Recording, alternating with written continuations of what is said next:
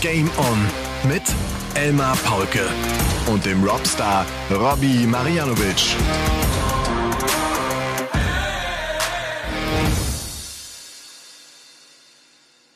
Ladies and Gentlemen, meine lieben Darts-LauscherInnen, wir sind wieder da.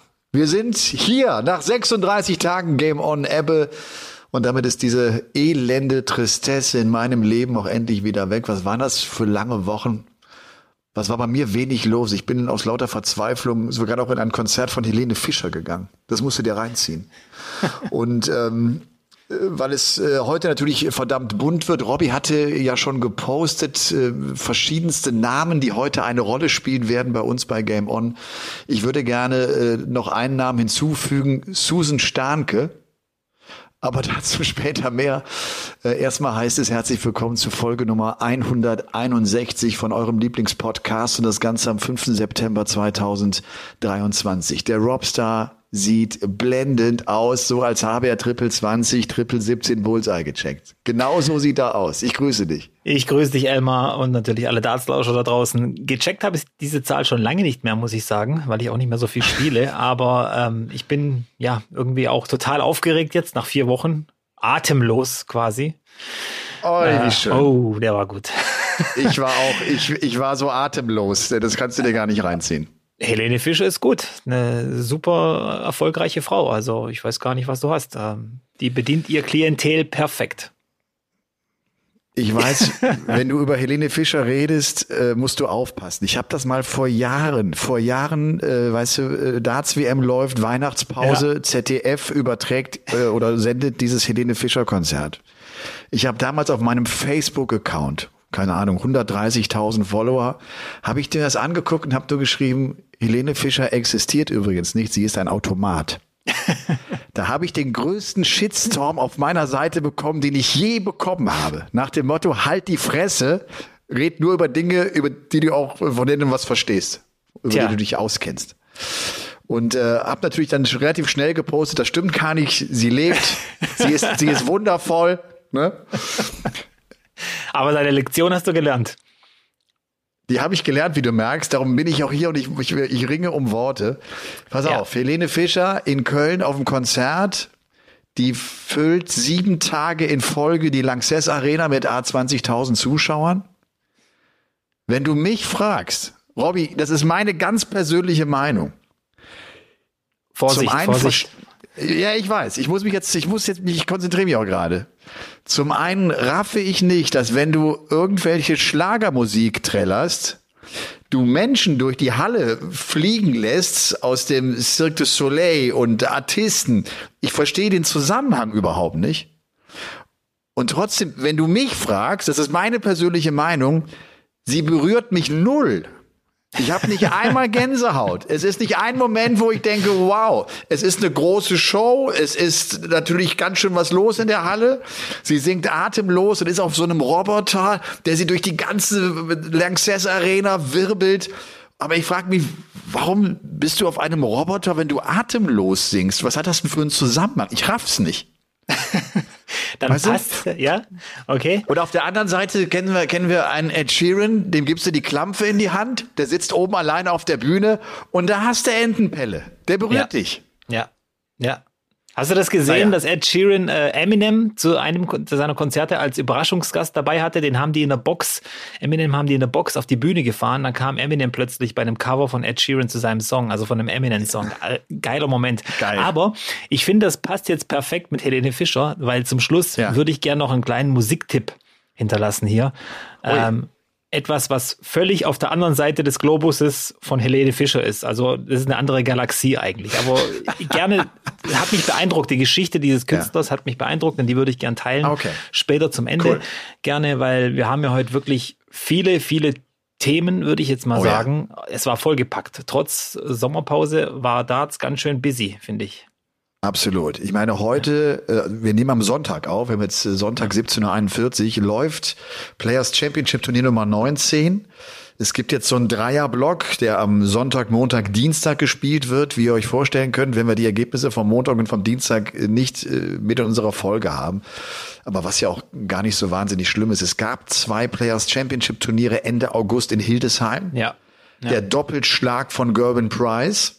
Zwei Turniere, bei denen aber auch einige gefehlt haben. Das war echt eine große Chance für Außenseiter, sage ich einfach mal, für Spieler, die normalerweise nicht da ganz vorne mitmischen und äh, wenn man dann auch so auf die Namen schaut, hat das ja tatsächlich auch funktioniert. Wenn wir an einen Gian von Feen denken, der da im Finale stand und vom Price eins übergebügelt bekam mit 8 zu 1.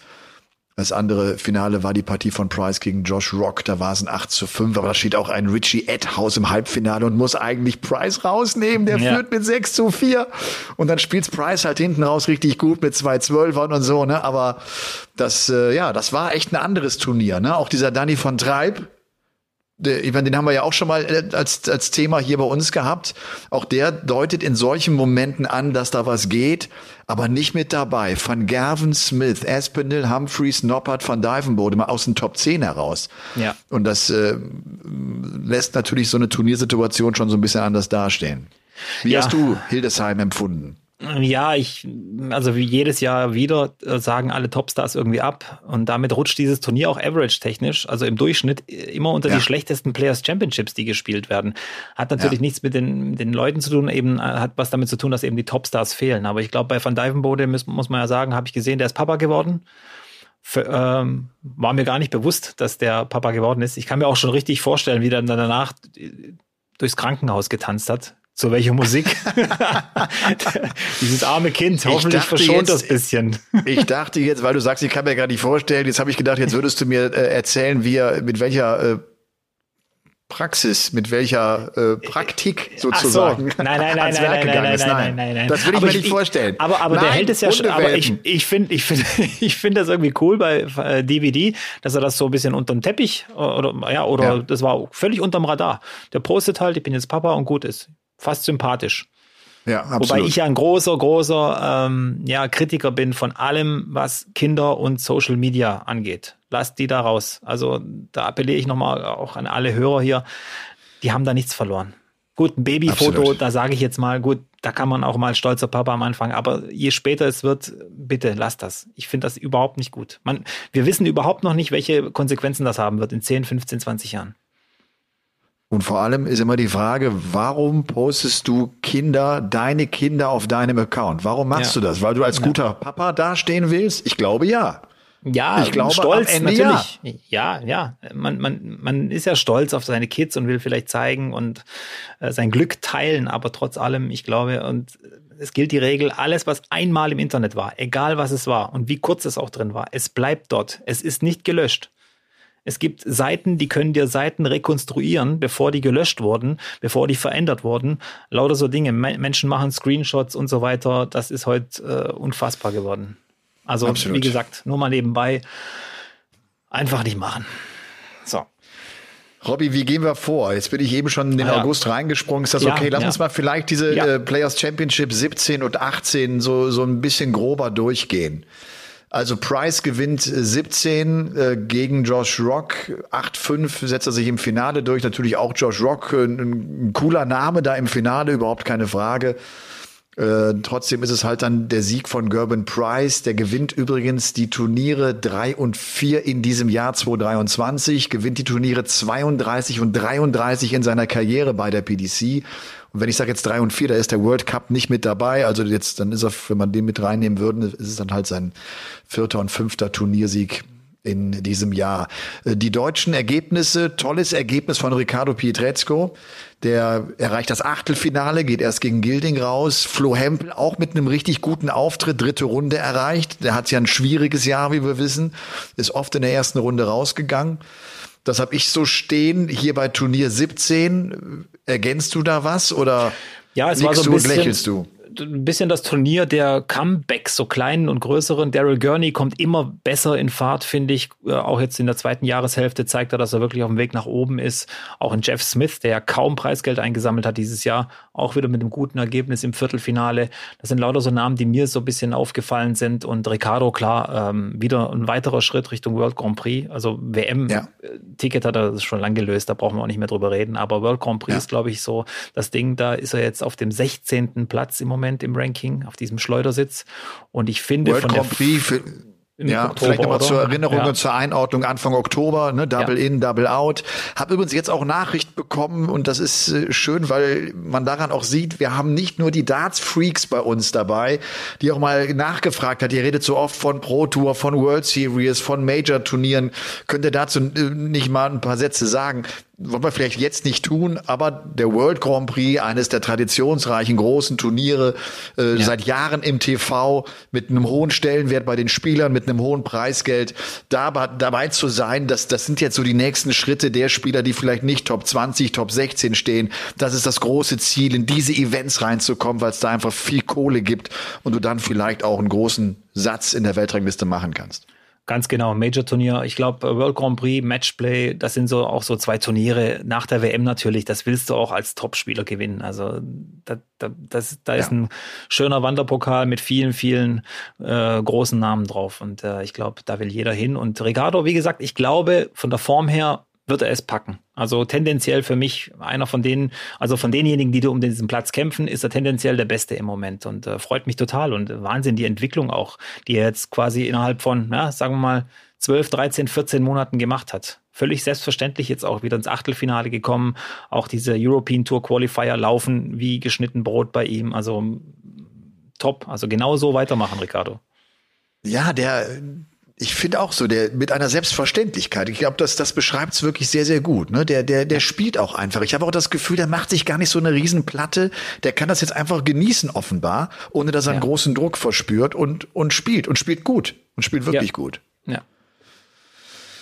Players Championship 18, äh, Price, wie gesagt, im Finale gegen Gian van Veen 8-1 Erfolg, hatte im Halbfinale Stephen Bunting rausgenommen. Van Veen schlägt im Halbfinale Joe Cullen glatt mit 7 zu 1.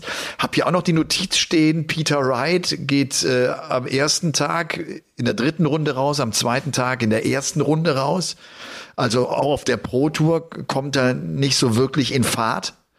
Das ist immer noch die große Frage. Wir haben es so oft angesprochen. Ja. Diese zweite Jahreshälfte wird enorm wichtig sein für Peter Wright. Wenn es so gar nicht läuft, wird er in der Weltrangliste abrutschen. Also es ist wirklich äh, ein Trauerspiel so ein bisschen. Ich glaube, Peter Wright-Fans gibt so viele und keiner ist irgendwie auch so ein Hater von Peter Wright oder so. Jeder gönnt dem natürlich den Erfolg, aber äh, es sieht echt schlimmer. Er hat auch so ein bisschen ein Interview gegeben dem letzt und hat gesagt, ja, er, er glaubt, er kann noch mal an sein bestes Darts anknüpfen und so weiter, aber er klang nicht so 100% überzeugt. Ich, ich glaube, da liegt viel mehr im Argen, als wir irgendwie wissen. Vielleicht weiß er selber nicht, was gerade los ist und ich glaube, das ist ein ganz schöner Kampf für Peter Wright im Moment. Und das ist echt e, auch ein ekelhaftes das Gefühl. Auch. Das ist ein ekelhaftes Gefühl. Ich kann das als Dartspieler jetzt auch so jetzt rückblickend ähm, die letzten 12, 13, 24 Monate bei mir auch sehen ich spiele ja trotzdem noch so ein bisschen, aber, aber wenn du nicht mehr an das anknüpfen kannst, was du mal gespielt hast, dann fühlt sich das einfach kacke an. Du, du, du, es fühlt sich schlecht an und, und mies und dann kann ich mir, ich will mir gar nicht vorstellen, wie sich dann auf dem, diesem Level anfühlt, äh, auf dem Peter Wright spielt. Ich glaube vor allem, dass so deine deine Strategien, dein Denken, das, das alles ist nicht mehr so, wie es mal war. Ja. Ne? Du, du kannst ja. es nicht mehr so angehen, wie du es angegangen bist, als du in Topform warst. Das Spiel verändert sich total. Trotzdem finde ich, hat Peter Wright in den letzten, wie viele Jahren sind es jetzt, 15, 16 Jahren, immer wieder gezeigt, dass das ein unglaubliches Stehaufmännchen ist.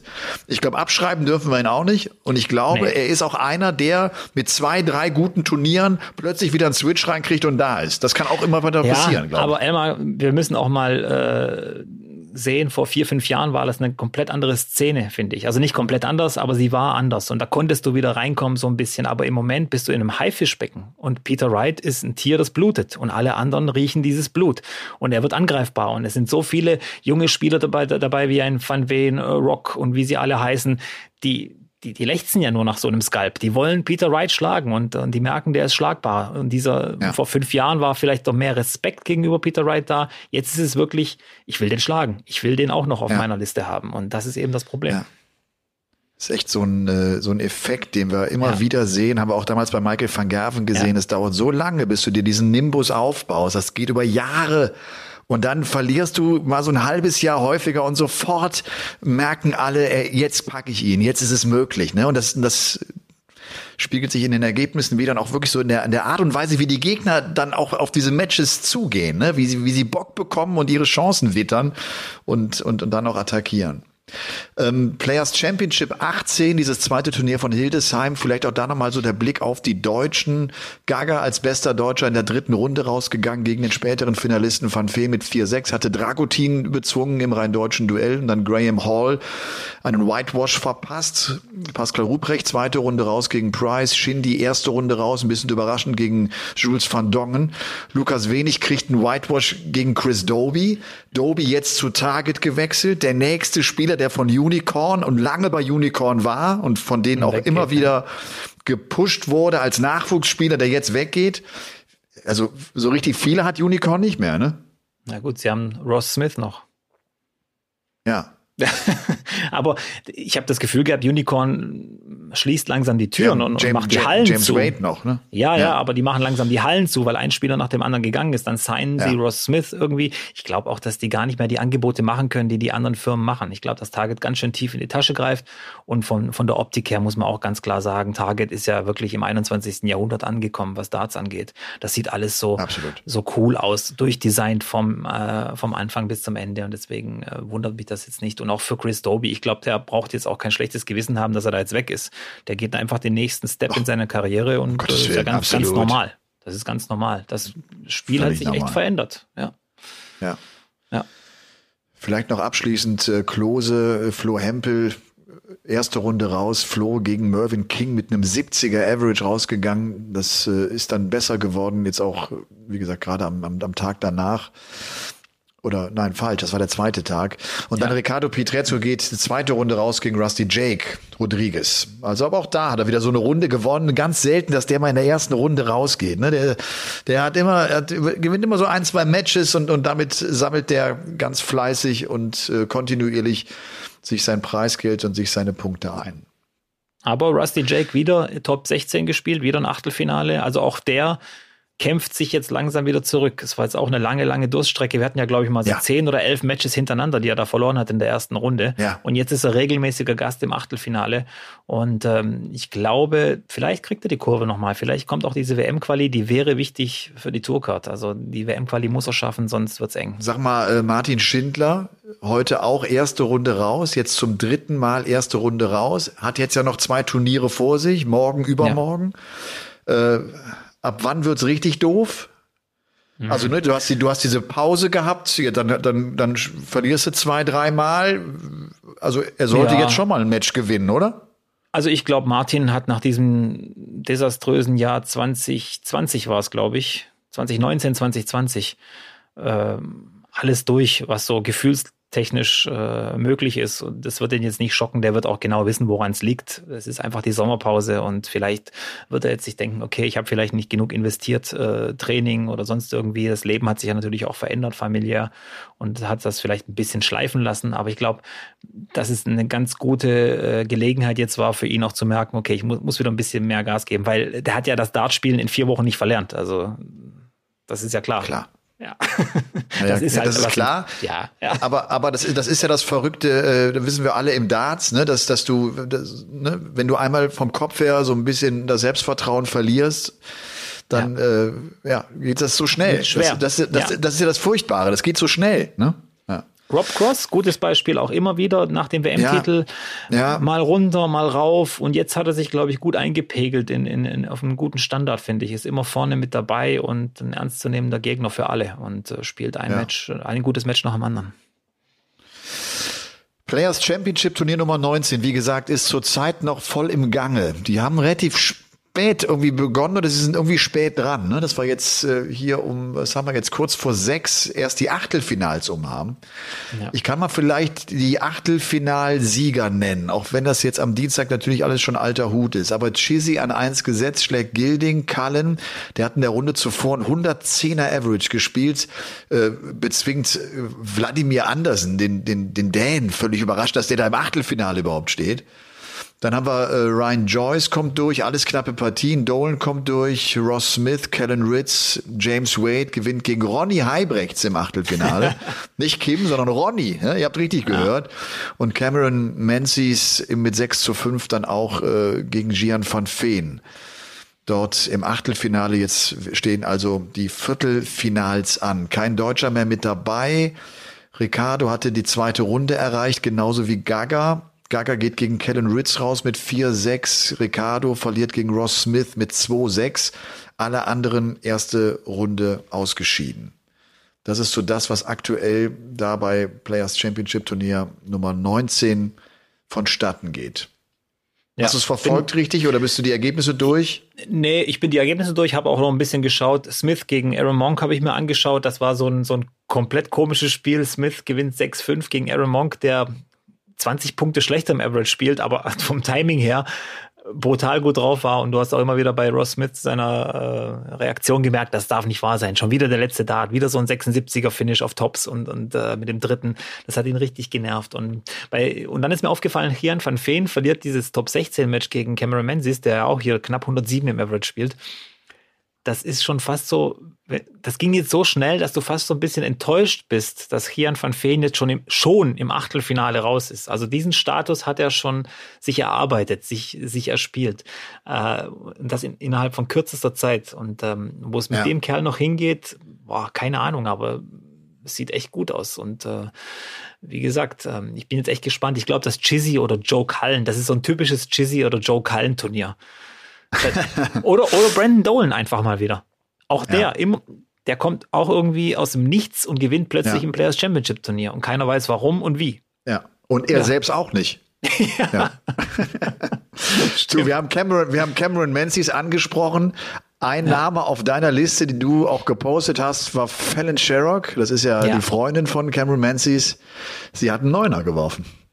Vor Kameras, ja. In Vor Kameras. Super Serious, ja. Wahnsinn. Ja wirklich Wahnsinn. Also diese Frau setzt einen Maßstab nach dem anderen, also zusammen, glaube ich, mit Bo Greaves. Das ist so diese ja. absolute Spitze im Moment im Damendart. Ja.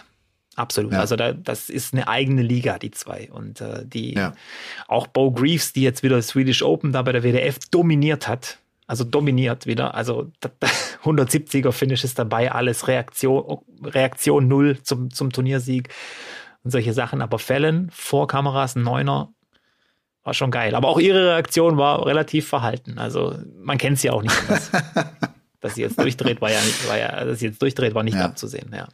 Glaubst du, dass die anstehende Weltmeisterschaft so eine WM ist, wo die Frauen noch eine größere Rolle spielen? Okay, wir hatten einmal das Jahr mit Fallon Sherrock, klar.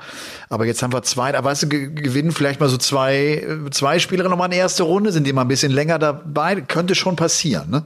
Ja, ja, also ich, ich denke auch, das geht jetzt echt Schlag auf Schlag. Wir haben bis vor ein paar Jahren das irgendwie, also nicht belächelt, aber das war noch nicht so das Thema. Jetzt ja. können wir wirklich auch drüber reden, dass diese zwei vor allem und vielleicht auch noch Mikoro Suzuki, die musst du ja auch noch dazu ja. äh, zählen, die haben Chancen, die sind gut, die sind richtig, richtig gut. Ich, ich erinnere mich noch gut an dieses Match von Suzuki gegen Gervin Price beim Grand Slam of Darts. Da hatte sie ihn auch schon eigentlich in der Tasche und hat auf den Doppeln so ein bisschen äh, Nerven gezeigt. Aber also mich würde es nicht wundern, wenn von diesen drei Damen dieses Jahr, das werden ja drei Damen sicher, ähm, ja. zwei in die zweite Runde kommen.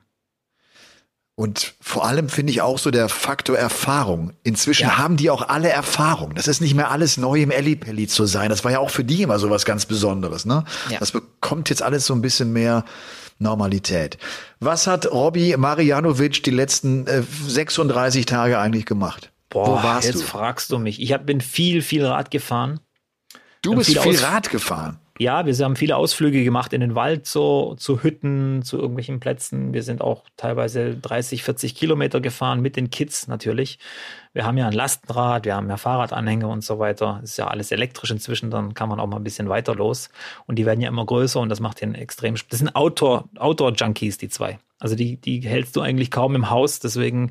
Perfekt. Ähm, tut aber mir auch gut, also macht auch Spaß und, äh, und vor allem das Geile ist ja, da sind die abends so platt, dann gehen die einfach ins Bett, schlafen ein und pennen durch. das ist natürlich Sehr der gut. Bonus. Nee, und ähm, ja, was habe ich gemacht? Keine Ahnung. Ich habe ein altes Regal wieder auf Vordermann gebracht und äh, ansonsten gibt nicht gibt's nicht viel Spannendes zu erzählen. Ich habe ein bisschen Darts gespielt. Oh, wir waren beim KSC hat so ein Sponsorentreffen gehabt im Golfclub in Karlsruhe. War echt elitär. Und dann haben wir Golf, Golf Meets Darts haben, haben wir veranstaltet mit so einem kleinen ähm, Wettbewerb in Darts und im Patten. Ich habe aber nicht gepattet. Warum nicht? weil Golfclubs nicht meine Welt sind. Ich habe mich dann als Scorer beim, beim Dart, bei dem Darts-Wettbewerb einfach hingestellt und habe da die Scores aufgeschrieben die ganze Zeit, den ganzen Tag. und das war dann okay. Und deswegen, ja. Aber das heißt, Golf, dieser war, Golfclub war, ist ja, glaube ich, irgendwie. Ja, ja. Das war so, also die erste Herrenmannschaft oder Damenmannschaft oder was aus dem Golfclub oder wer, wer hat denn da nee, gespielt? Alle, alle, die im Golfclub alle. sind und alle äh, konnten da ein bisschen Darts spielen. Da wurde dann so so Punkte halt mitgezählt und dann konnte man okay. in Kombination mit Putten an so, an so einem Putting, wie heißt es, wenn es eine Driving Range gibt, gibt es auch eine Putting Range, äh, Range. Äh, Putting Greens. Putting Greens, ja. genau, ja. Ja, ja. Und José Justicia war, ist ja auch extra gekommen für den Termin der hat ein bisschen gepattet da und Darts gespielt und natürlich auch noch ein bisschen gefeiert. Abends gab es noch ein Freundschaftsspiel, aber ich war da nicht mehr dabei. Ich war auf einen Geburtstag eingeladen, aber war ein schöner Tag. Aber dieser Golfclub in Karlsruhe, ich weiß gar nicht, wie der heißt, wunderschöne Anlage. Also ich kenne mich jetzt nicht aus, aber das sah echt top aus, aber es ist eben nicht meine Welt. Es ist mir ein bisschen zu, zu sehr. Und äh, da kommst du auch mit dem Golf auf den Parkplatz, kannst dir auch vorstellen, da, oh, da versteckst du den irgendwo zwischen den Bäumen, dass es keiner sieht. nee, aber war, war, war, schon, war schon ein cooler Tag, gut organisiert und wie gesagt, nächst, nächstes Wochenende, also am 9., da haben wir dann diesen Supercup. Die Berliner kommen nach Karlsruhe. Marcel, Scorpion kommt mit seinem Team runter nach Karlsruhe und wir spielen diesen Supercup aus. Das wird lustig, das wird richtig gut. Ja, ja ich habe schon die Ankündigung drauf. gesehen. Ja, das, das äh, ja, gibt es noch Tickets oder gibt es keine mehr? Ist alles ausverkauft? Nein, die letzten zwei habe ich verlost. Ach, die letzten zwei habe ich verlost und das Ding ist ja immer ratzfatz. Und es ist alles für einen guten Zweck. Also die, alle Ticket-Einnahmen ja. äh, gehen für einen guten Zweck äh, raus. So. Das heißt auf euer Konto, oder? Das ist der beste Zweck, den es gibt. Nein. Nein, nein, wir machen das schon, äh, schon richtig. Und darauf freue ich mich und habe ein bisschen Dart gespielt, habe mich für ein Online-Turnier angemeldet. Das werde ich jetzt auch um 19 Uhr hier gleich Ortszeit spielen. Beim Putt, der organisiert wieder was Gutes. Ich muss diesmal in die Qualifikation fürs Hauptturnier, Elmar. Ich kriege keine Wildcards mehr. Scheiße. Ja, richtig scheiße. Da bin ich auch es echt mega es angepisst. Ich bin angepisst. Aber ja. Ich zeig's denen jetzt halt beim Quali. Ja, komplett. Da. Hast, du, hast du ein bisschen trainiert? Bist du ein bisschen, bist du äh, bisschen, im Rhythmus? Ja. Ich versuche okay. jeden Abend so, so 20, 30 Minuten irgendwie an Bord zu verbringen. Ein Leck 5001 spiele ich meistens. Okay. Zurzeit, ja. Du, ich habe übrigens einige Zuschriften bekommen äh, bezüglich de, der Trainingsspiele, die äh, zu Hause gespielt werden. Heute hat, ich glaube, Nick, äh, Nick hat nochmal das Spiel Attacke äh, mir vorgestellt in, in vier langen äh, Nachrichten. Ich habe es, äh, glaube ich, gar nicht so ganz äh, geschnallt. Sagt ihr das was? Attacke? Da spielst Überhaupt du äh, around the board am Ende und äh, keine Ahnung, wenn du einen Triple triffst, kannst du drei Felder vor und zwei zurück und kannst einen rausschmeißen, wie man, keine Ahnung.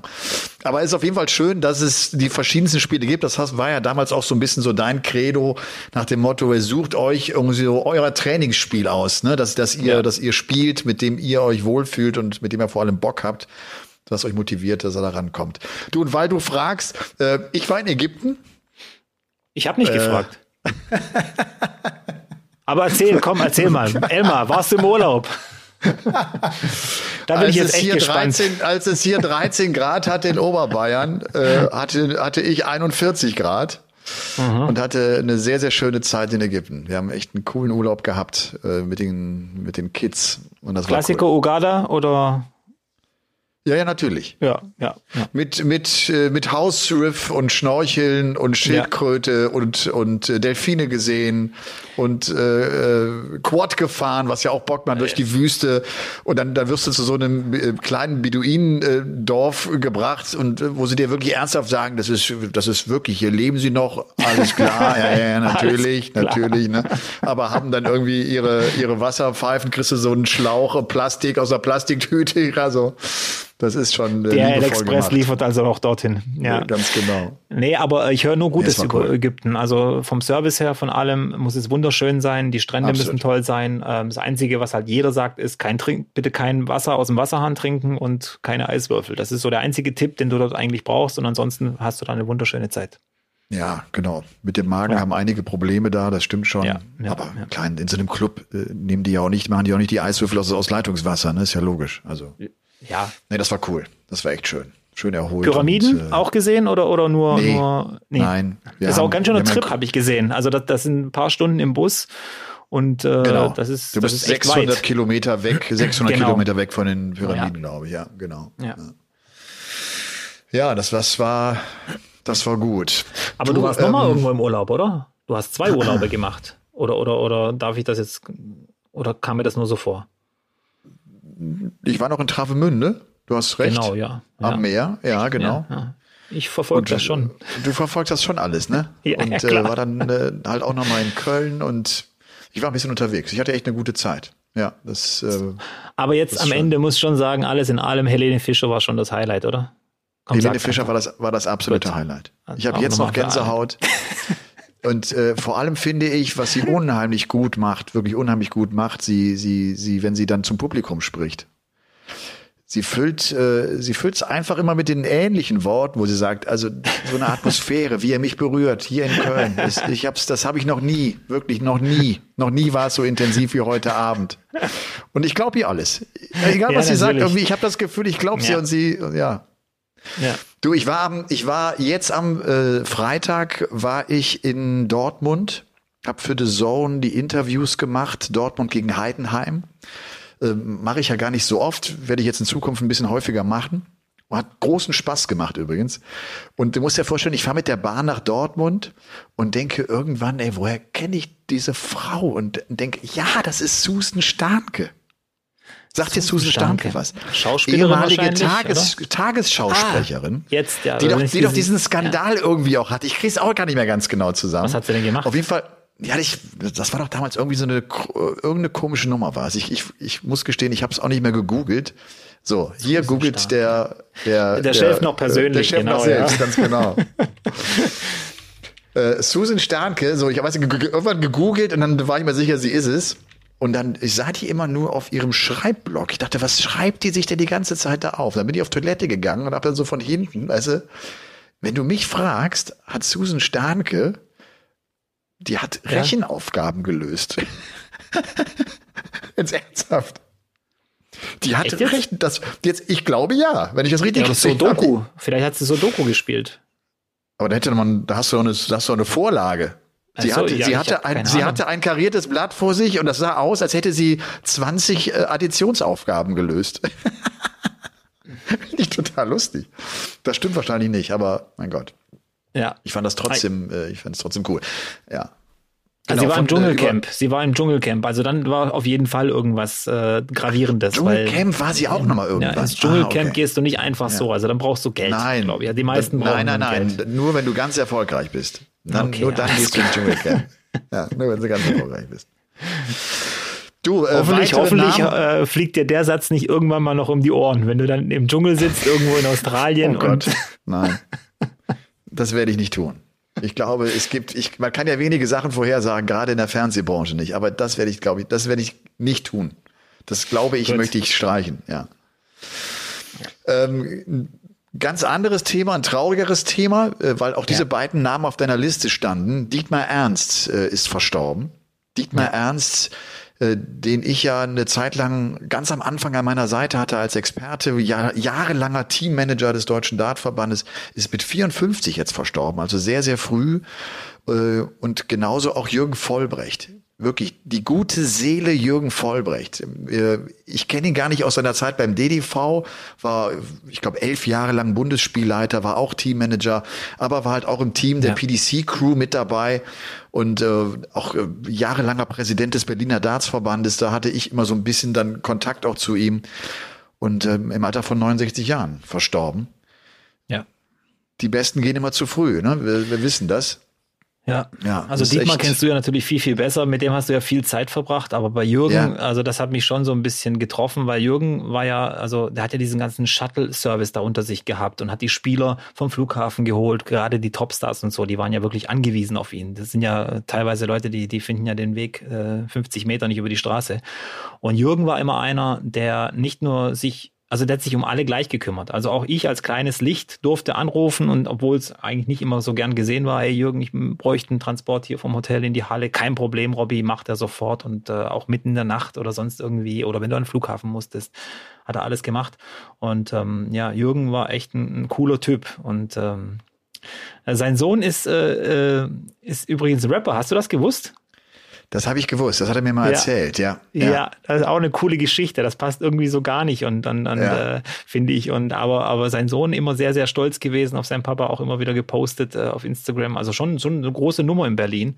Sein Sohn, Divo, TVO.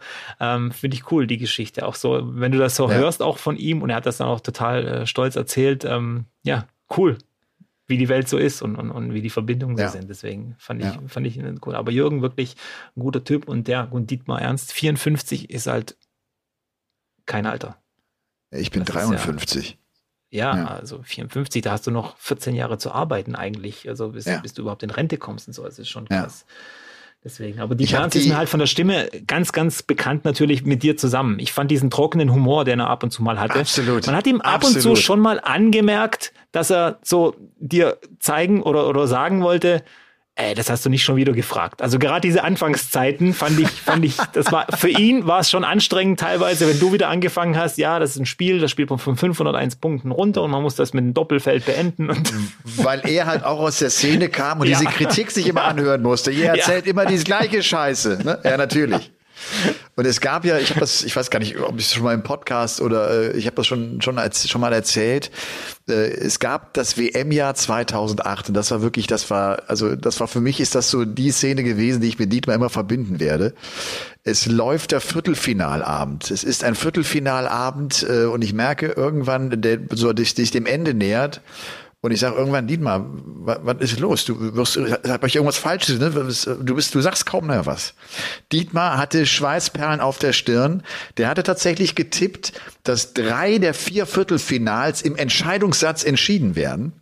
Der hatte getippt, dass Madel in diesem Entscheidungssatz Phil Taylor schlägt. Der hatte getippt, dass Kirk Shepard im Entscheidungssatz Peter Manley schlägt und dass John Parr James Wade im Entscheidungssatz schlägt. Das tritt alles ein. Der gewinnt zweieinhalbtausend Mark.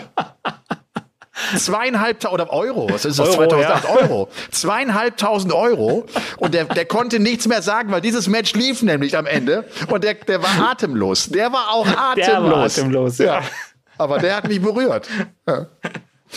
Geile, Geile. Geschichte. Ja, absolut. Und dann hat er an dem Abend zweieinhalbtausend hat er, hat er gewonnen.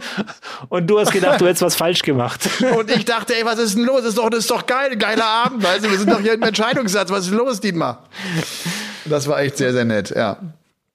Das, das cool, ist ja. so, das ist so, ist so äh, meine Erinnerung ja, Dietmar, was du auch sagst, ne, so ein ganz trockener Humor. Ja, ja. Ich finde, der damals das toll erklärt hat. Also das war ja auch nicht einfach, ne, aber der war genau der Richtige, um diese ersten Übertragungen über die ersten Jahre zu machen. Ja. Der wurde dann ja von Roland Scholten abgelöst, der so ein ganz anderer Charakter war, ne, der, wo wir irgendwann gesagt haben, wir brauchen jetzt einen, der auch mal da oben auf der Bühne stand. Wir brauchten einen Profi. Ne? Ja. Und das war halt Roland, der, der glaube ich, doch so eine andere Sichtweise und ein anderes Feeling reinbrachte in die Übertragung. Und äh, ja. das wurde dann halt noch getoppt von Robbie Marianovic, aber auch ansonsten natürlich von niemand anderem. Ist das ja klar. okay, okay. danke, okay, danke. meine Damen und Herren, wir kommen zu unserer Lieblingsrubrik The Hardest Worker. Elton der Sicherheitsschuh präsentiert The Hardest Worker. Es ist der erste Dienstag im neuen Monat September und damit äh, starten wir also auch nach der Sommerpause mit einer neuen Folge von The Hardest Worker. Das Ganze ja zusammen mit Elten Sicherheitsschuhe. Und äh, ich habe da auch später noch eine gute Nachricht, Robby, auch für dich. Äh, ich weiß, du trägst Sicherheitsschuhe in deinem Beruf ja. und ich weiß, du bist jemand, der dem Schnäppchen nicht aus dem Weg gehen kann, der, der den Drang nach Rabatten hat. Schwabe. Sei ehrlich. Schwabe. Schwabe. Schwabe. Ja, Dazu sparen, später mehr. Unser, unser Thema heute ist die Materialschlacht im Darts. Das war auch eine Idee von dir. Dein Vorschlag finde ich ein gutes Thema, ein cooles Thema, was uns ja immer mehr beschäftigt. Du bist in diesem Thema viel mehr äh, informiert, als ich das bin, um ehrlich zu sein. Darum habe ich gedacht, Robby, äh, ich starte vielleicht mal mit der Geschichte im Darts. Womit ging's los? Es ging Anfang des 20. Jahrhunderts los mit Holzpfeilen. Die hatten Truthahnfedern. Es gab keine Sets und nix. Es gab einfach einzelne Darts, die die Kneipen gekauft haben und die lagen einfach dann, da lagen halt dann 20 Darts. Und dann hast du die halt drei genommen, hast damit gespielt. Das erste Set, weißt du, was das erste Set Darts war in der Geschichte? Das erste Set Darts. Ja? Welche Firma hat das erste Set, also als, als ein Dreier-Set verkauft? Dann würde ich jetzt mal behaupten, es war Unicorn. Das stimmt. Mhm. Mit dem Silver Comet. Der Silver, also der silberne Komet. Drei Darts ist, das ist so ein, so ein so ein legendäres Produkt. Sie waren die ersten, die das gemacht hatten. Das Ganze natürlich noch aus Messing. Und irgendwann äh, fand man heraus, weil die, weil die Barrels so dick waren, dachte man, man muss jetzt ein anderes Material finden, kam irgendwann auf Wolfram, weil es eine höhere Dichte hat.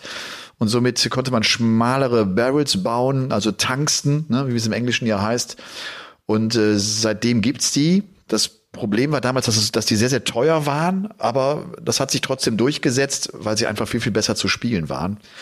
Und äh, wenn es irgendwie so war, das ist noch gar nicht so lange her, dass man eigentlich immer sagen konnte, jeder Dartspieler spielt eigentlich sein Leben lang dieselben Darts, ist dann schon Peter Wright am Ende der gewesen, der diesen Zirkus echt auf den Kopf gestellt hat und äh, eine ganz neue Art und Weise bezüglich des, des Materials und was spiele ich und wie gehe ich damit um, was baue ich mir zusammen, äh, auf die Tour gebracht hat. Ne? Taylor war vielleicht einer, der das schon so ein bisschen getan hat. Man kannte so die Geschichten, der hat sich die Flights mit der Nagelschere nochmal so geschnitten, wie er sie brauchte und der ging dann irgendwie auch in Labore rein und ließ seinen Daten, ne? dass so diese Geschichten gab's. Ja.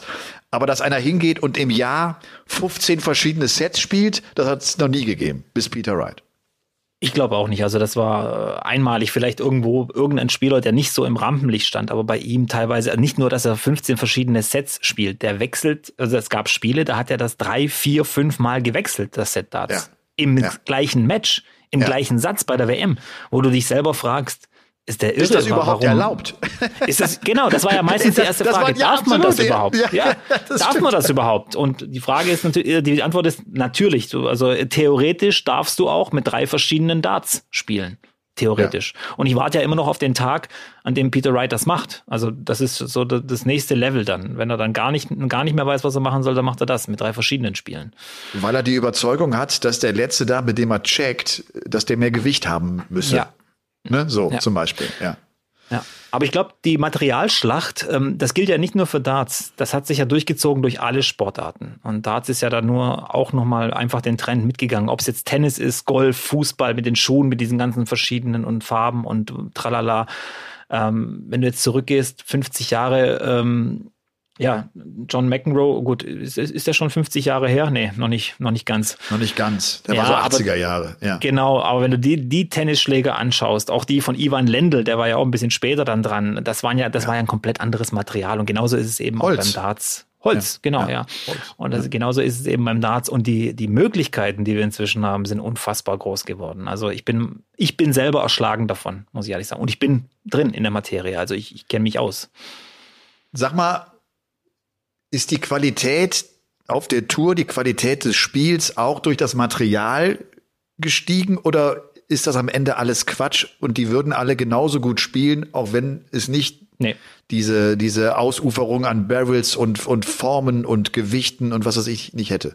Ich glaube, das hat schon viel damit zu tun, vor allem die Masse der guten Spieler hat damit zu tun, dass jetzt ja auch wirklich jeder Spieler, der so ein bisschen in, in, ins Rampenlicht kommt, sofort einen Ausrüstervertrag hat. Und dann kann man eben ausprobieren und sich das genauso zuschneiden lassen und sagen, ah nee, da noch ein bisschen feilen und hier noch ein feilen. Und so schaffst du es eigentlich, immer mehr Spieler äh, hochzubringen, die besser spielen, dadurch, dass sie ihr optimales Material gefunden haben. Vielleicht nicht das Bessere als, es, als das, was es vor zehn Jahren gab, aber die Auswahl war plötzlich so groß und die Möglichkeiten waren plötzlich so groß, dass man einfach gemerkt hat, oh, okay, mit diesem Dart gehe ich nochmal äh, ja, das nächste Level. Phil Taylor, als er diesen John Low Dart ausprobiert hat plötzlich und gesagt hat, oh ja, das ist jetzt nochmal dann das nächste Level, äh, was ich erreichen kann. Oder ähm, keine Ahnung, was jetzt viele spielen, dieses Condor-System, äh, diese Shaft-Flight-Kombination spielen ja wirklich viele. Die Heibrecht, Heibrecht spielt, äh, Ross Smith spielt, Chizzy spielt und so weiter, ja.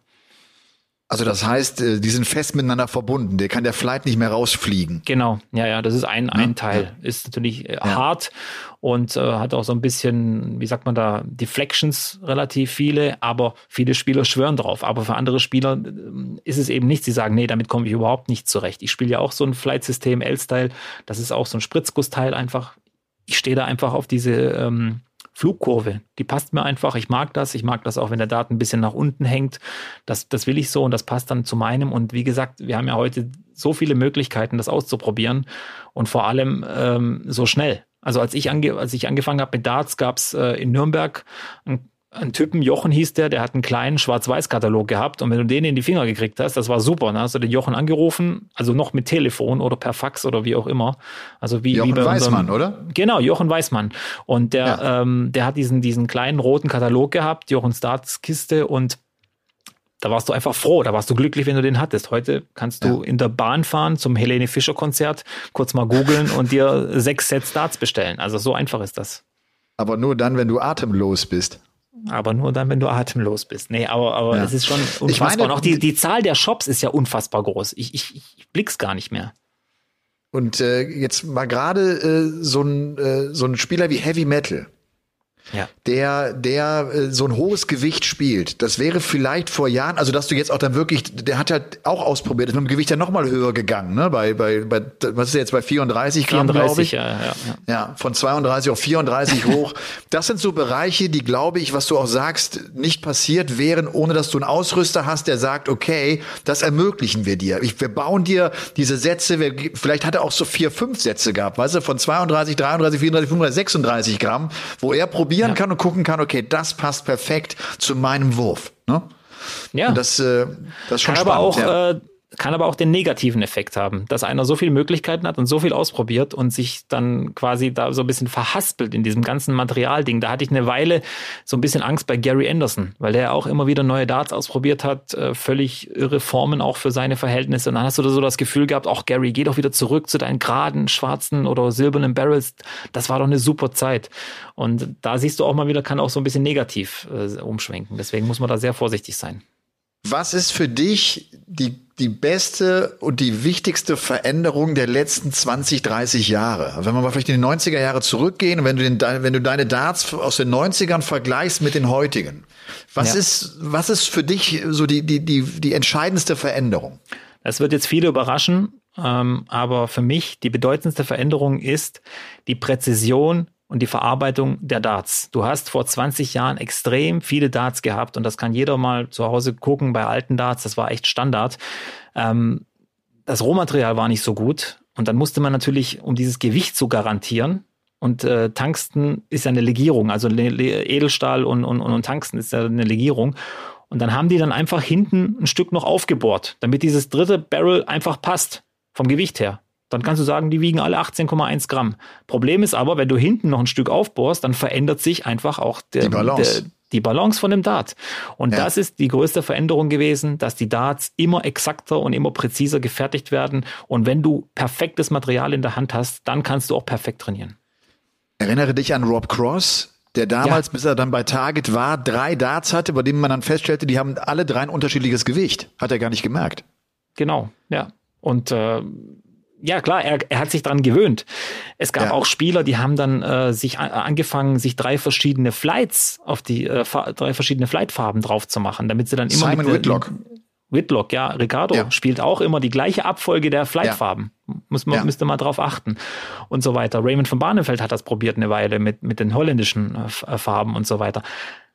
Also auch da haben die Spieler wahrscheinlich gedacht, okay, wenn, wenn, ein, wenn ich immer die gleichen Darts in der Abfolge werfe, dann habe ich auch immer quasi den, diesen gleichen, ungleichen Dart. Man weiß es ja nie. Man, man kann das ruhig messen. Also wer das zu Hause mal ein bisschen nachmessen will oder prüfen will, einfach die Spitze von euren Stil, also die Schäfte abschrauben, Spitze von euren Stil, Stildarts hinten in diese Bohrung rein und überprüfen, ist meine Bohrung exakt äh, gleich. Es ist wichtig. Okay. Es Ja. ist wichtig. Und diese Präzision hat, glaube ich, auch dazu geführt, dass die Spieler immer besser wurden, dass immer mehr bessere Spieler dazu kamen. Und das ist für mich die wichtigste Veränderung bei dem Ganzen. Okay. Was das Flight-System äh, betrifft, hast du schon angesprochen, gibt's äh, gibt's äh, auch auch da Veränderungen, wenn man mal auf die letzten 10, 15 Jahre schaut. Ja, ja. Äh, ne, klar, wir haben wir haben diese ganz dünnen Spitzen, diese Wackeldackel, wo wir wissen, dass, dass der Dart vibriert. Auch das finde ich ganz spannend eigentlich, dass man immer wieder versucht, noch effektivere Darts auch zu herzustellen, dann mit dem Hintergrund, sie sie werden nicht mehr abgelenkt oder der Board, äh, der der Dart, der im Board steckt, der verbiegt sich und macht Platz für den ankommenden Dart und so weiter und so fort. Und was ich auch ganz interessant finde, ich, ist vielleicht auch heute nicht mehr so der Fall, gerade so aus der Zeit Phil Taylor, Raymond van Barneveld, die dann auch von ihrem Hersteller motiviert worden sind, neue Barrels zu spielen, weil man auch wusste, wir hauen ein neues Set rein, wir wollen einfach die Auflage erhöhen, wir wollen mehr Darts verkaufen. Und das genau. ist nicht immer gut gegangen. Also gerade bei Barney hatte ich das Gefühl, das war nicht die richtige Entscheidung. Ne? Und da musst du als Spieler sehr, sehr aufpassen. Ich finde auch, man muss sehr aufpassen. James Wade hat, war sich ja immer treu. Also diese Darts, die spielt er jetzt gefühlt seit 30 Jahren. Äh, mal zwei Ringchen dazu oder mal andere Flights, aber mehr hat sich da nicht verändert wirkt sich natürlich auch darauf aus, dass eben nicht so viele James Wade Darts verkauft werden, wie vielleicht, äh, wenn Barney ein neues Modell bringt oder, oder Taylor, der äh, übrigens heute noch spielt, da können wir auch noch drüber reden später. Aber ähm, es hat sich schon einiges verändert und gerade dadurch und äh, ich meine, auch in welchem Tempo neues Material rauskommt. Also wir, ja. wir, wir, ra wir rauschen ja von einem Launch zum nächsten. Jetzt kommt der September, Oktober. Das sind jetzt die wichtigsten Monate für die, für die Darts-Artikelhersteller, weil natürlich die WM vor der Tür steht, die großen Majors und jetzt rollt das Geschäft an. Also die letzten das drei Weihnachtsgeschäft ruhig. kommt. Das Weihnachtsgeschäft ja. kommt, ja. Und das ja, ist dann ja. schon, äh, da werden die einen guten Reibach machen wieder. Mal. Ja. Zu Recht. Ja. Hast du noch äh, eine Anmerkung zu Material? Ja, so was, ähm, was, was hat dich äh, beschäftigt die letzten Jahre? Du bist ja jemand, der, der nicht nur wahnsinnig viele Sets auch zu Hause hat, der so ein bisschen ja. sammelt und der, der guckt und der das sehr genau verfolgt. Ich finde, das drumherum, also nicht nur die Darts selber haben sich verändert. Wir haben ja schon oft drüber geredet, was jetzt immer mehr kommt oder es, es gibt immer mehr Firmen, die diese selbstzählenden Score-Systeme ans Board bringen. Also dieses Scolia, das ist das berühmteste, größte System, was ich auch selber benutze. Es gibt dieses deutsche Startup WeDart aus Hamburg. Die haben jetzt ein, äh, auch so ein ähnliches System auf den Markt gebracht. Das heißt, du wirfst, du hast so eine Art Surround, da sind drei Kameras eingebaut, die verfolgen äh, den Dart, wo er steckt und zählen dann automatisch in einer App oder in einem Programm auf dem PC mit, was du geworfen hast. Also du musst nicht mehr schreiben, du musst nicht mehr tippen. Und das ist, glaube ich, so ein bisschen auch die Zukunft. Das wird, glaube ich, in 10, 15 Jahren völliger Standard sein in den, in den Wohnzimmern oder in den Hobbykellern, wie auch immer, dass man nicht mehr selber tippt, äh, sondern zählen lässt. Ja. Ja. Ja, hab letztens noch mal irgendwie äh, mit äh, mit mit einem Bekannten über E-Darts gesprochen und da kam wir auch so drauf, die damals die Erfindung des E-Dart-Automaten, weil du sagst so, die die die die rechnen alles mit. Das war ja damals der Grund äh, für die Erfindung, weil man gedacht hat, diese Rechnerei, was was soll das? Wir müssen Automaten äh, herstellen, der der selber mitrechnet. Die haben ja damals auch sogar die Idee gehabt und es ausprobiert, weil sie das vom Bowling kannten, wo der Ball, wo die Kugel zurückkommt, dass es Arme gab, die den Dart sozusagen aus dem Board rausziehen und dem Spieler wieder anreichen. Wir wissen heute, hat sich nicht durchgesetzt. Hat sich ja. nicht durchgesetzt, ja.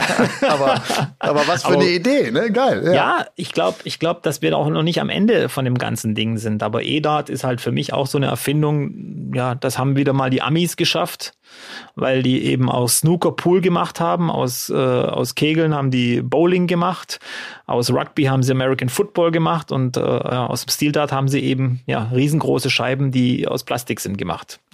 Ja. Okay, also äh, du sagst äh, gerade was was diese äh, Zählweisen, ja. was was die Techniken äh, rund ja. um das Dartspiel äh, betrifft. Ja, wir sind wir sind in einer vernetzten Welt und das wird sich, glaube ich, ganz arg ändern. Also Internet ist überall verfügbar, die Geräte werden immer leistungsfähiger und so weiter und das wird sich 100 Prozent auf den Dartsport auch ähm, so ein bisschen ja auswirken. Vielleicht gibt es auch mal irgendwann Players Championship Turniere online und wir, wir die Spieler müssen gar nicht mehr nach Barnsley, Milton Keynes oder nach Hildesheim reisen. Vielleicht wird sich das auch verändern, also bezüglich Material und äh, einfach vielleicht aus Umweltschutzgründen, aus äh, organisatorischen Gründen oder wie auch immer. Also ich, da, ich, ich sage, Sky is the limit. Letzte Frage. Wird sich am Dart äh, noch irgendwas besonders verändern oder ist man eigentlich an so einem Limit angekommen, wo man so ziemlich alles schon ausgereizt hat? Oder werden Nein, wir in wir sind Jahren noch lange nicht. Nein, Elmar, wir sind was, noch lange was, nicht am was, Ende. Was passiert denn dann noch? Was, was es wird passieren, dass Spieler mit ihren Physiotherapeuten zu Turnieren kommen und sich äh, stretchen lassen in den Pausen bei der WM. Es wird passieren, nein, nein, dass die nein, Ernährungsberater das, haben und nein, so weiter. Du meinst das, materialtechnisch. Materialtechnisch. Nur Material. Okay, wird der, wird ja. der Dart, ne, der, der, der, der Dart, wird, wird der sich noch groß verändern oder ist, ist das ausgereizt? Ich glaube, das ist ausgereizt. Wir haben mit dieser Tungstenlegierung, glaube ich, das perfekte Material gefunden. Es ist eben eine hohe Dichtigkeit bei wenig Material. Äh, nur Gold wäre wahrscheinlich noch dichter, aber ist eben zu weich dafür. Ähm, und äh, ich glaube, da sind wir, sind wir ausgereizt. Es wird nur noch designtechnisch und formtechnisch noch was gehen, aber das ist ja normal also im Sport. Und äh, wie gesagt, vielleicht noch mal ja. was Lustiges. Ich habe es sicher schon erzählt. Tungsten, ähm, das Wort. Ähm, ein äh, schwedischer Physiker hat dieses Material entdeckt und er hat gedacht, es wäre einfach ein Stein. Und auf Schwedisch ähm, heißt Tungsten schwerer Stein. Daher kommt das Wort Tungsten. Ja. Also nur mal so nebenbei. Schöne kleine Anekdote. Ja. Äh, meine Damen und Herren, bevor wir äh, diese Folge von The Hardest Worker ins Ziel bringen, jetzt der Rabattcode für den Online-Elten-Shop, wenn ihr Klamotten braucht, wenn ihr vor allem Sicherheitsschuhe braucht, aber auch Shirts und T-Shirts, die eine hohe Qualität haben. Das kann ich euch sagen, weil ich zwei, drei Shirts von denen auch im Schrank hängen habe. Also, der Code ist The Hardest Worker, überraschenderweise. Das Ganze vom Zeitraum heute, 5. September bis zum 15. September. Und ihr bekommt 20% Rabatt. Mit dem Code The Hardest Worker. Ich werde das auch nochmal posten, damit sich da auch jeder aufgehoben fühlt und ihr das finden könnt. Das war's mit unserer Folge zur Materialschlacht bei The Hardest Worker. Elton der Sicherheitsschuh präsentiert The Hardest Worker. Das wird eine lange Folge, ne? Ist es komisch für dich eigentlich nach, so, nach einer Pause wieder zu podcasten oder bist du direkt drin? Ist alles, ja, ist alles es, so wie Es fühlt immer? sich schon wie so ein, so ein erstes Date an, muss ich sagen. So Kribbeln im Bauch habe ich schon leicht. Das liegt an, äh, aber das liegt an mir. Ja, ich habe, du hast ja auch mein Grinsen gesehen, als wir hier den WhatsApp-Call gestartet haben, habe ich gedacht, ah, da ist er wieder, da ist er wieder. Ich habe nämlich dich heute noch gesehen äh, in deinem Video, wie du auf dem Rad saßt und ich fand ja. dieses Video auch mit deiner laufenden Nase, das ist genau das, was Game On ausmacht. Hier wird nichts versteckt, hier wird nichts zurechtgeschnitten, alles so, wie es ist. Du kannst dir vorstellen, meine Tochter, meine Tochter hat mir sofort eine WhatsApp-Nachricht geschickt. Papa, das ist cringe. Ja. ich wusste überhaupt nicht, was sie meinte.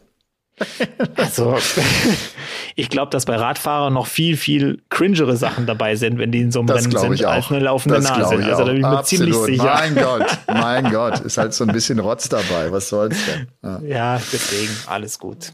Alles gut. Ich muss mal schnell schauen, ich habe es ja vorher erwähnt. Ja. Ähm, hier, wo ist er denn? Also, Phil Taylor hat verloren beim Seniors World Matchplay gegen Paul Hogan, The Crocodile. Der tut sich so wahnsinnig schwer, Phil Taylor.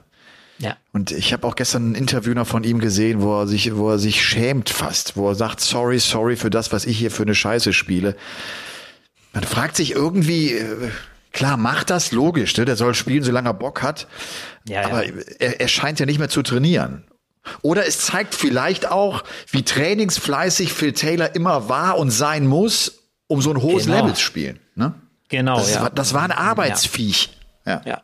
Ich finde auch, also es ist natürlich super toll für die Kartenverkäufe von diesen Turnieren, wenn Phil Taylor dabei ist, aber ich glaube, so kompetitiv soll er sich ein bisschen raushalten. Die Exhibitions sind super mit ihm, das weiß ich, das macht immer Spaß und er nimmt sich auch viel Zeit für alle und ist total zugänglich äh, bei allen. Aber das ist natürlich jetzt auch wieder Paul Hogan. Ja, klar, ist ein guter Spieler, hat mal bei den UK Open ein paar Mal einen super Run gehabt und alles äh, Gary ja. Anderson geschlagen. Aber das ist eben auch einer, der hat ein Krokodil hinten auf dem Shirt. Weißt du, ich meine, du willst als 16 mehrfacher Weltmeister halt nicht gegen einen verlieren, der ein Krokodil hinten und das und das auch noch eine scheiß Grafik auch noch, verstehst, hinten auf dem Shirt. Das kommt noch dazu. Du willst halt nicht gegen den verlieren. Und das ist auch wieder, da sind wir wieder, ja, aller. Aller Croc aller Crocodile Dundee. Das genau, ist doch kein ja. Messer. Ja. das ist ein Messer, ja. nee, aber äh, wie gesagt, Seniors World Matchplay nur nebenbei. Ähm, äh, Leonard Gates ist da wieder komplett gut unterwegs, auch ein 100er Average hier äh, weitergekommen. Also ich, der ist auch für mich der absolute Turnierfavorit, auch bei diesem äh, Matchplay da.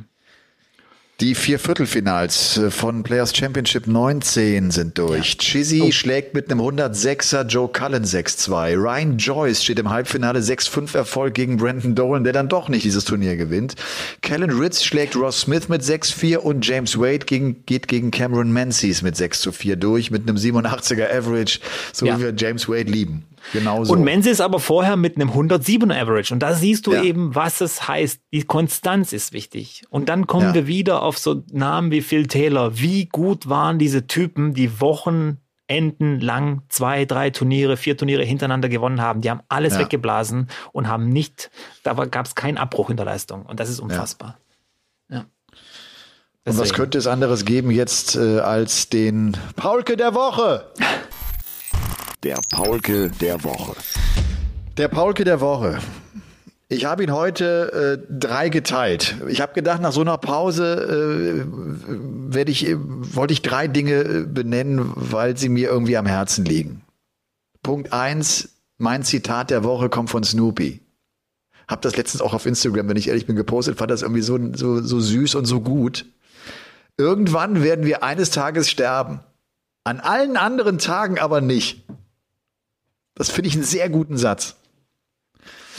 Und das, äh, das, das heißt, lasst uns leben und lasst uns die Tage, an denen wir nicht sterben, an diesem einen, ne, lasst uns an den anderen, lasst es, äh, lasst es uns krachen lassen.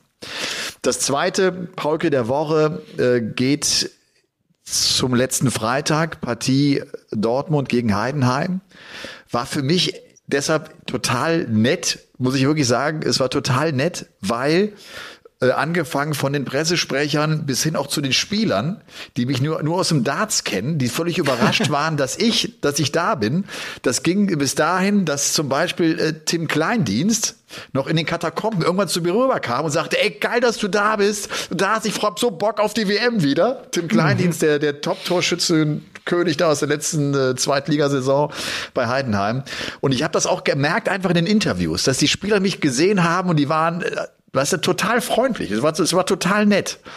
Und das hat äh, großen Spaß gemacht. Einfach auch deshalb, weil ich dann auch so merke, ihr, ihr schaut's euch doch alle an. Ihr zieht's euch doch alle rein. Ihr seid doch auch alle angefixt. Sagt's doch laut.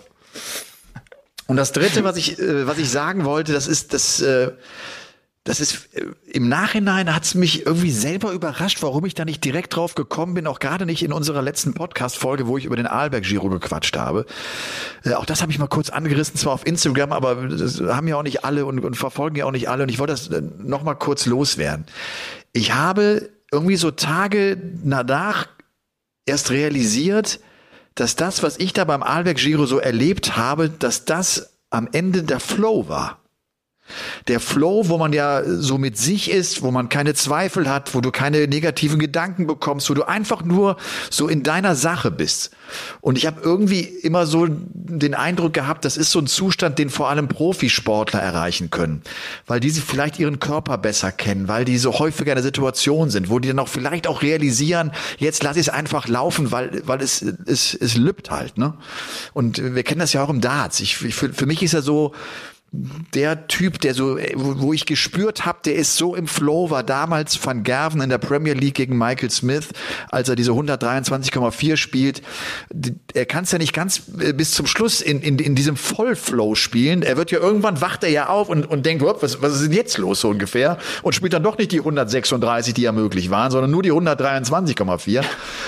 Aber das habe ich irgendwie erlebt und habe das als sowas Tolles empfunden. Und das ist vor allem etwas, was ich mitnehme. Und ich glaube, wenn ich das nochmal in irgendeiner Weise, wo auch immer, äh, empfinden werde, werde ich wissen, dass das jetzt genau dieser geile Zustand ist. Das kannst, das kannst du mitnehmen.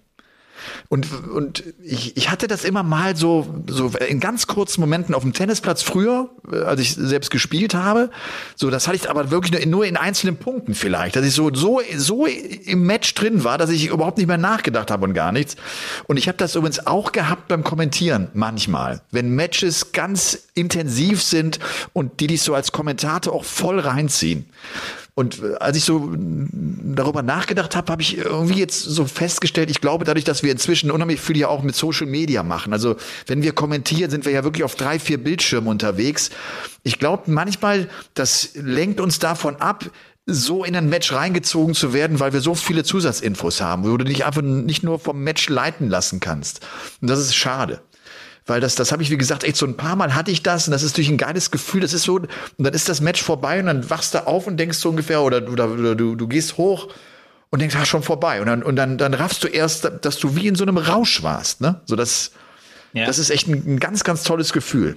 Kennst du Flow? Kennst du das vom Dartboard? Hast du das gehabt ja, schon? Auch vielleicht im ja, Turnier? Schon oft, schon oft, schon oft. Das ist ja dieser Zustand, wenn du danach eigentlich gar nicht mehr so rekonstruieren kannst, was passiert ist. Nur noch ein paar Details Genau. vom Match äh, einfach weißt. Deswegen habe ich dich ja gefragt, als du über diesen Alberg Giro, Giro ge, ge, gesprochen hast, also diese Berganfahrten hattest oder diese Bergfahrten.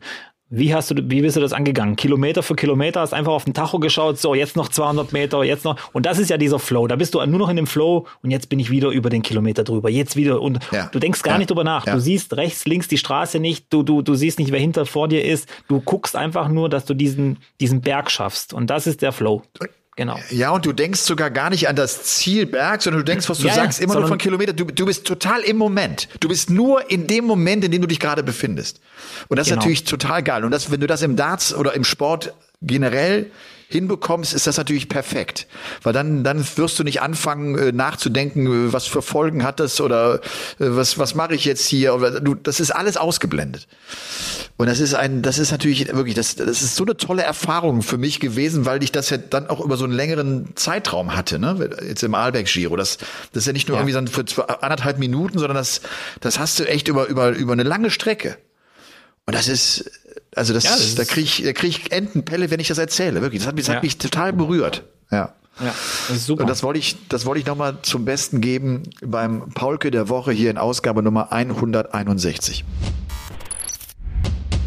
Darf ich jetzt noch mal kurz zusammenfassen? Der Polke der Woche ging jetzt an Leben genießen, Fußballspieler, die Darts schauen und es nicht zugeben wollen oder zugeben und an den Flow und an den Flow. Also heute war es So. wirklich äh, sehr Also heute war's sehr- geballt. Heute war's war's geballt. Und vor allem, Ja. wie du gesagt hast, Dortmund gegen Heidenheim, das war nett. So, jetzt hast du es dir mit den Helene Fischer Fans versaut und mit den Dortmund Fans.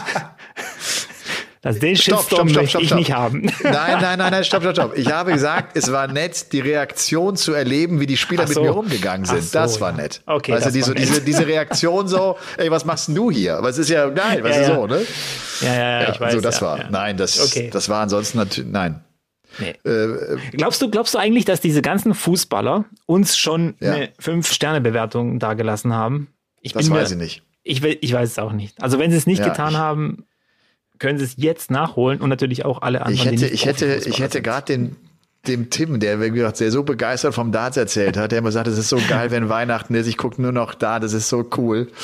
Ich weiß gar nicht, ob der unseren Podcast hört. Das wäre natürlich eine Frechheit, wenn das nicht der Fall wäre. Ne? Ah, Aber der hätte mit Podcast ist Sicherheit. wie, wie, unser Podcast ist ein bisschen wie das Dschungelcamp. Keiner, keiner, keiner hat es gesehen, keiner schaut's, aber Millionen Quoten, weißt du, was ich meine? Absolut. Wir sind so eine ganz schmutzige Nische. Und ihr habt aber, aber es haben einige geschrieben, es haben mir einige zwischendurch immer, wann, wann geht's denn wieder weiter? Also sie hatten schon Ja, auch ja. Sehnsucht und haben es schon vermisst. Ja, natürlich. Ja, ist auch einiges passiert. Äh, Ich weiß nicht, wir werden es sicher noch äh, thematisieren. Wir werden ja auch wieder einen äh, Live-Podcast haben. Ist zwar noch eine Weile hin, Ja. aber dann, das werden wir dann, glaube ich, noch mal ganz genau alles erklären. Das wird im Äh, Januar sein. Im in Januar, Rostock. genau. In Rostock. Also da war ich noch nie. Das wird toll. Rostock Ja. ist äh, cool. Äh, gehört das zu welchem Bundesland? Jetzt, jetzt, jetzt muss ich aufpassen. Nicht, es ist nicht Meck Mecklenburg-Vorpommern. Es ist. Boah, Ist das jetzt nicht, ist das, aber durch. Oh, jetzt, jetzt wird's aber peinlich. Jetzt wird's echt Jetzt, peinlich. jetzt sorry, google das schnell sorry, und wir sagen sorry. können, das, das will ich jetzt wissen. Ich, ich sage jetzt, ich sag jetzt auch nichts Falsches.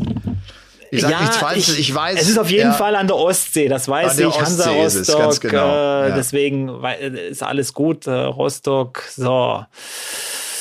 Huh, Mecklenburg-Vorpommern. Ja, Ja. MacPom. MacPom, Ja, wo, die, wo, wo Angela Rostock. Merkel herkommt, glaube ich, ja. Ja.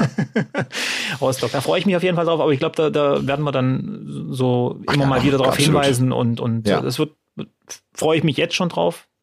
Ähm, und dann äh, würde ich noch ganz gern sagen, weil ich den Namen auch noch erwähnt habe bei meinem Post auf Instagram. Äh, Xiao Shen Song hat sich für die WM qualifiziert. Den hatte ich hier schon, oder wir hatten den schon mal hier thematisiert. Achtet mal Ja. auf den, auch bei der WM. Das ist für mich ein, ein guter Spieler, der ist echt interessant. Ähm, das könnte eine kleine Überraschung werden. Also nicht auf den Titel oder so, aber vielleicht das ein Ja. oder andere Match gewinnen, wo, wo man ihn nicht unbedingt vorne gesehen hat. Deswegen, ja, äh, ja verfolgt den. Xiao Shen Song.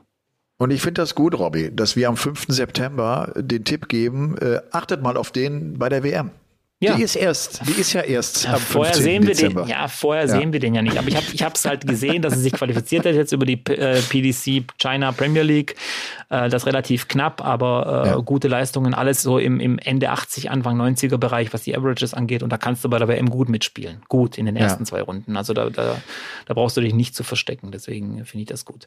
Und jetzt wollte ich noch ganz kurz, bevor du jetzt noch was so. sagen willst, mein Musik. Nein, ich wollte abgeben. sagen, du hast noch, du hast noch eine Viertelstunde, da geht ein Online-Match los und ich, du du wolltest doch einen Musiktipp hier abgeben. Das war genau, die ja. Schwester von ja. Helene Fischer. Ja. Nee, äh, wie viele vielleicht wissen oder du auch, ich höre ja gern Country-Musik. Also das ist so ein bisschen so mein, mein Style. Ja.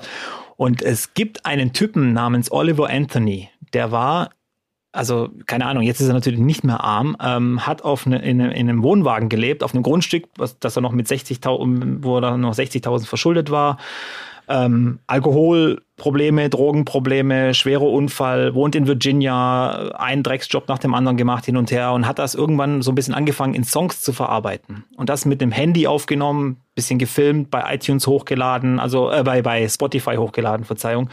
Also wirklich mit den einfachsten Mitteln. Und er hat es geschafft, in einem Drei-Minuten-Song irgendwie diese Sorgen und diese Gedanken von dieser unteren Arbeitsklasse in den USA komplett zusammenzupacken. Alle Politiker, äh, irgendwie die Scheiße bauen und wirklich, ähm, ja, das alles in drei Minuten zu packen und dieser Song ist total viral gegangen. Dann kriegt dieser Typ einen 8 Millionen Dollar Plattenvertrag angeboten. Lehnt den ab. Wie, äh, wie, Lehnt wie heißt ab. denn der? Wie, Oliver Anthony. Also Richmond, North of Richmond. Das musst du dir später anhören. Okay. Das Lustige ist, einer hat dann so ein bisschen geguckt auf der Landkarte. Nördlich von Richmond in Virginia ist Washington DC. Also der meint dann schon diese Typen da oben.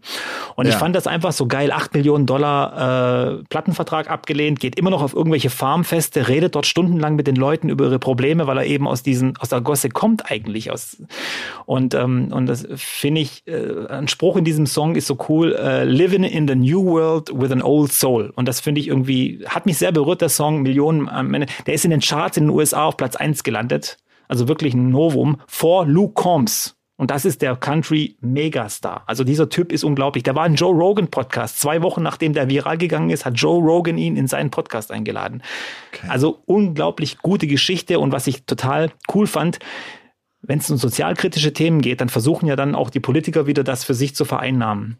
Dann haben natürlich die Konservativen gesagt, ja, der redet ja hier für unsere äh, Wählerschaft und so weiter. Die Antwort hat Oliver Anthony direkt in einem älteren Song gegeben, wo er dann singt, Democrats and Republicans are full of crap. Und das sagt dann schon wieder genau, wo er politisch steht, nämlich nirgends. Und das finde ich, fand, fand ich eine tolle Geschichte. Der Typ ist einfach cool, folgt dem auf Instagram. Der hat auch, glaube ich, innerhalb von einer Woche eine Million Instagram-Follower zusammengekriegt. Der Song, Song Richmond, North of Richmond. Schön, ja. schönes Ding. Schaut euch das Video dazu an, schaut ihm ins Gesicht und ihr merkt, der Typ meint das genau so, wie er singt. So, das war mein Wort zum Sonntag.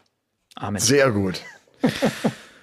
Jetzt muss ich aber los mich ein bisschen aufwärmen. Zehn Minuten habe ich. Sehr noch. verehrten Damen und Herren, endet Folge Nummer 161 von Game On an diesem Sonntagabend. Für euch ist es der Dienstag, vielleicht aber auch der Mittwoch oder erst der Donnerstag und wer weiß, der Freitag oder eventuell auch der Samstag. Wir hören uns nächste Woche wieder. Ich werde nächste Woche mich aus Bremen melden. Das uh. nochmal am Rande. Uh. Schön. In diesem Sinne. Game on. Game On ist eine Produktion der Podcast-Bande. Neue Folgen gibt's immer dienstags, überall, wo es Podcasts gibt.